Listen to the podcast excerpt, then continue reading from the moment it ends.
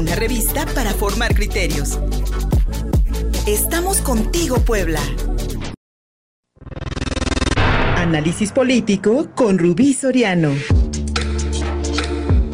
10 de la mañana con 18 minutos, aquí estamos contigo Puebla, transmitimos en vivo a través de Facebook Live, en Twitter, arroba contigo Puebla, arroba Luis Fer Soto, lo mejor, la más, la más, la mejor información en contigopuebla.mx. Y, y miren, hoy 17 de mayo, escuchar este spot del Partido Encuentro Social, o cómo se llama ahora, Partido Encuentro Solidario, creo que se llama, el PES.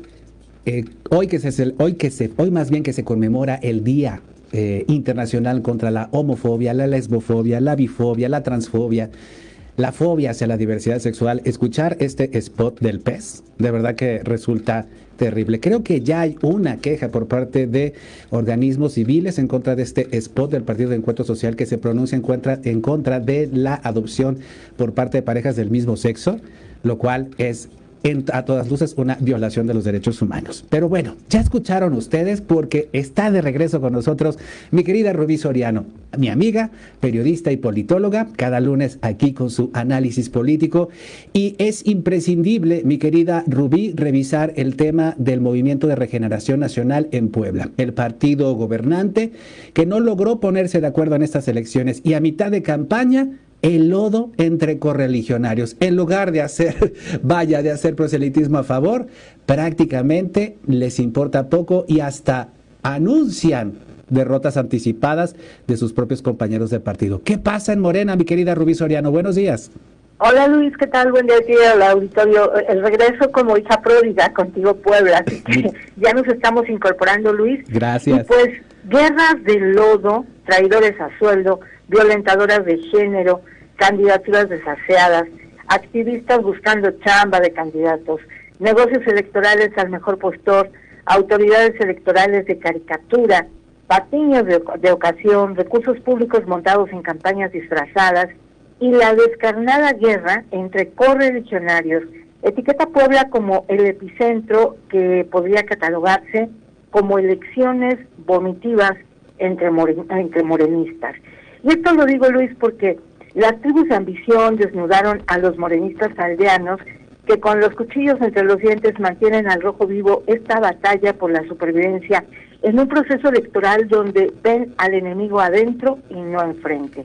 Los escándalos de corrupción, las calumnias que rebasaron el límite de la contienda, nos mantienen como espectadores de la batalla campal que hoy se libra en el partido del presidente AMLO. Morena se encuentra cooptada por dos tontos útiles en el caso de Puebla. Y todos sabemos quiénes son porque simplemente se ha dado un total desaseo en el reparto de candidaturas. Y en esta marea de abyecta ambición se encuentra la presidenta municipal con licencia Claudia Rivera, quien todo indica sufrió pues ya una abducción y ahora se siente como el tercer ojo de Puebla, porque ahí en su bloque y junto a ella se encuentra mucha gente que tiene acusaciones serias, no solamente de, acus de acoso, sino también de corrupción. Y del otro lado, pues vemos al otro frente, encabezado por el solitario Gabriel Biestro, quien parece tenía tantas, pero tantas ganas de hacer campaña, que no le quedó más remedio que hacerla ahora como de chaperón, pero junto a la candidata Nora Escamilla. Morena en Puebla se apresuró para que en menos de dos años nos mostraran el rostro de la descomposición. Los opositores miran con desdén y un poco de burla las arengas raquíticas, famélicas y casi quemadas de candidatos que pues se dicen punteros, pero que en la realidad estamos viendo que hay pues un total eh, desacato por parte de ellos mismos en torno a los procesos de selección democrática interna.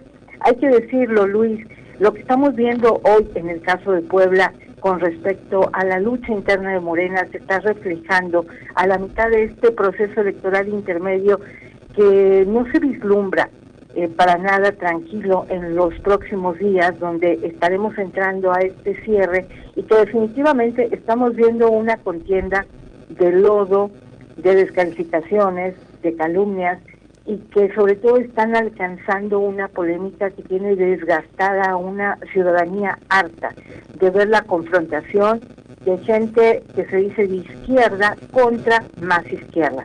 Me parece que lo que viene es una pulverización de las ambiciones mal logradas de quienes hoy aspiran reelegirse o bien llegar a puestos de elección popular, pero con prebendas que todos conocemos y que se dieron en procesos desaseados. Como lo reitero, hoy Morena se encuentra seriamente cuestionada por lo que estamos viviendo en el caso de Puebla, pero no solamente en Puebla, sino en otros lugares del país. Y ahí está como ejemplo latente Guerrero con eh, Félix Salgado, que sigue haciendo campaña, pues al lado de su hija, quien hoy en día pasó a ser una gran Juanita de la izquierda en México, únicamente como pantalla para apuntalar a su papá en lo que será pues la lucha por la gubernatura en Guerrero. Esta situación sin duda nos pone en alerta por todo lo que puede venir, por la posible impugnación de elecciones, por los reacomodos que se están dando, pero aquí hay algo que no hay que perder de vista. La popularidad del presidente se mantiene por arriba de un 60% a nivel nacional, lo que nos da un indicativo realmente contradictorio de lo que vemos en el partido del mandatario y lo que estamos viendo en el reflejo real de la lucha democrática en un país como México que parece que se empeña en un retroceso con las con las guerras internas, las tribus y el poco aseo en una elección donde se está dando de todo. Y reitero, hoy en esta elección Puebla se encuentra etiquetada como el centro de las pugnas morenistas en el país. No sé qué opinas, Luis. Mi estimada Rubí Soriano, completamente de acuerdo. Y sí, una popularidad del presidente Andrés Manuel López Obrador que yo eh, dirigiría más bien hacia la propaganda. Es eh, el hecho de que eh, tenga dos horas estelares el por la mañana y que sus palabras sean repetidas a lo largo del día, prácticamente todos los medios de comunicación, te hace popular, mi querida Rubia, a fuerza. Pero no populares los gobiernos de su partido y no popular su partido en realidad. Y tú diste un adjetivo, una frase que creo yo ejemplifica muy bien a muchos seguidores del López Obradorismo. Tontos útiles. ¿A quién les son útiles? Porque en realidad lo que podemos ver en Morena, mi querida Rubí, es que no hay crítica, no hay excelencia en el trabajo, no podemos hablar de, de un proyecto realmente renovador y progresista que se esté aplicando en el país. ¿A quién les son útiles estas tonterías, mi querida Rubí?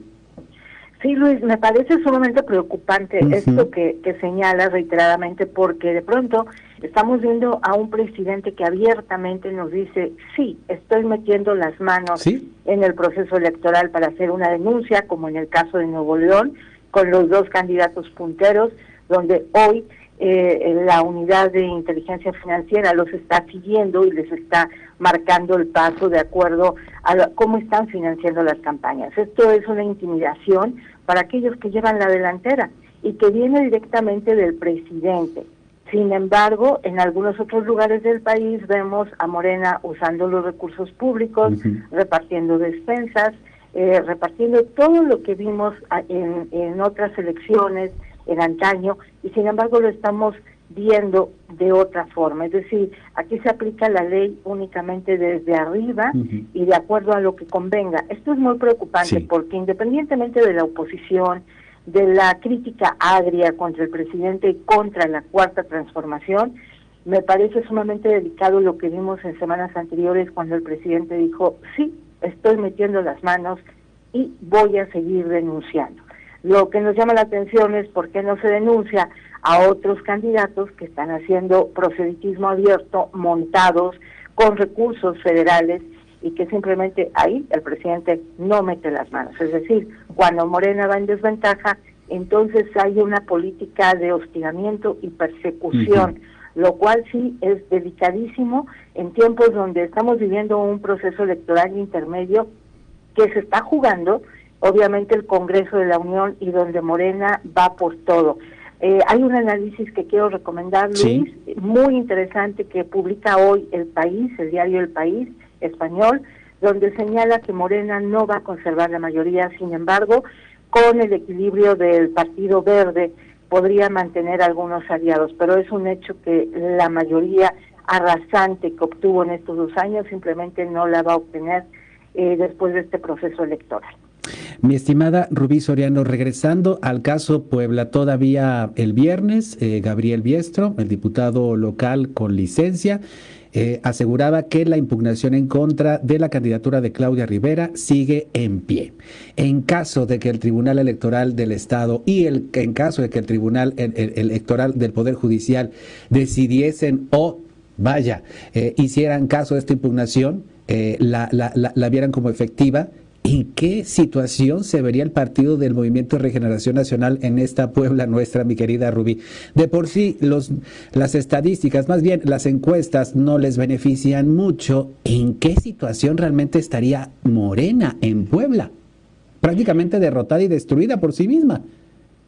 Así es, Luis. Bueno, tengo entendido ya que ayer el tribunal ya ratificó y descartó eh, por completo esta posibilidad de impugnación en contra de Claudia Rivera. Por lo tanto, bueno, pues Biestro se ha quedado en el camino y lo que decíamos hoy, pues no le quedó de otra más que hacer campaña ahora junto a la presidenta del Congreso con licencia, que es, eh, perdón, sin licencia, porque está haciendo campaña en horas no laborales, según ella, pero acompañada por Gabriel Biestro. Lo que es un hecho es que hay candidatos que entraron con calzador, como en el caso de Nora Escamilla, como en el caso de varios alfiles colocados por la presidenta municipal con licencia, donde las campañas de Morena han sido limitadas y han sido disminuidas pues a menos de un mes debido a estos litigios que se han dado con el Instituto Estatal Electoral.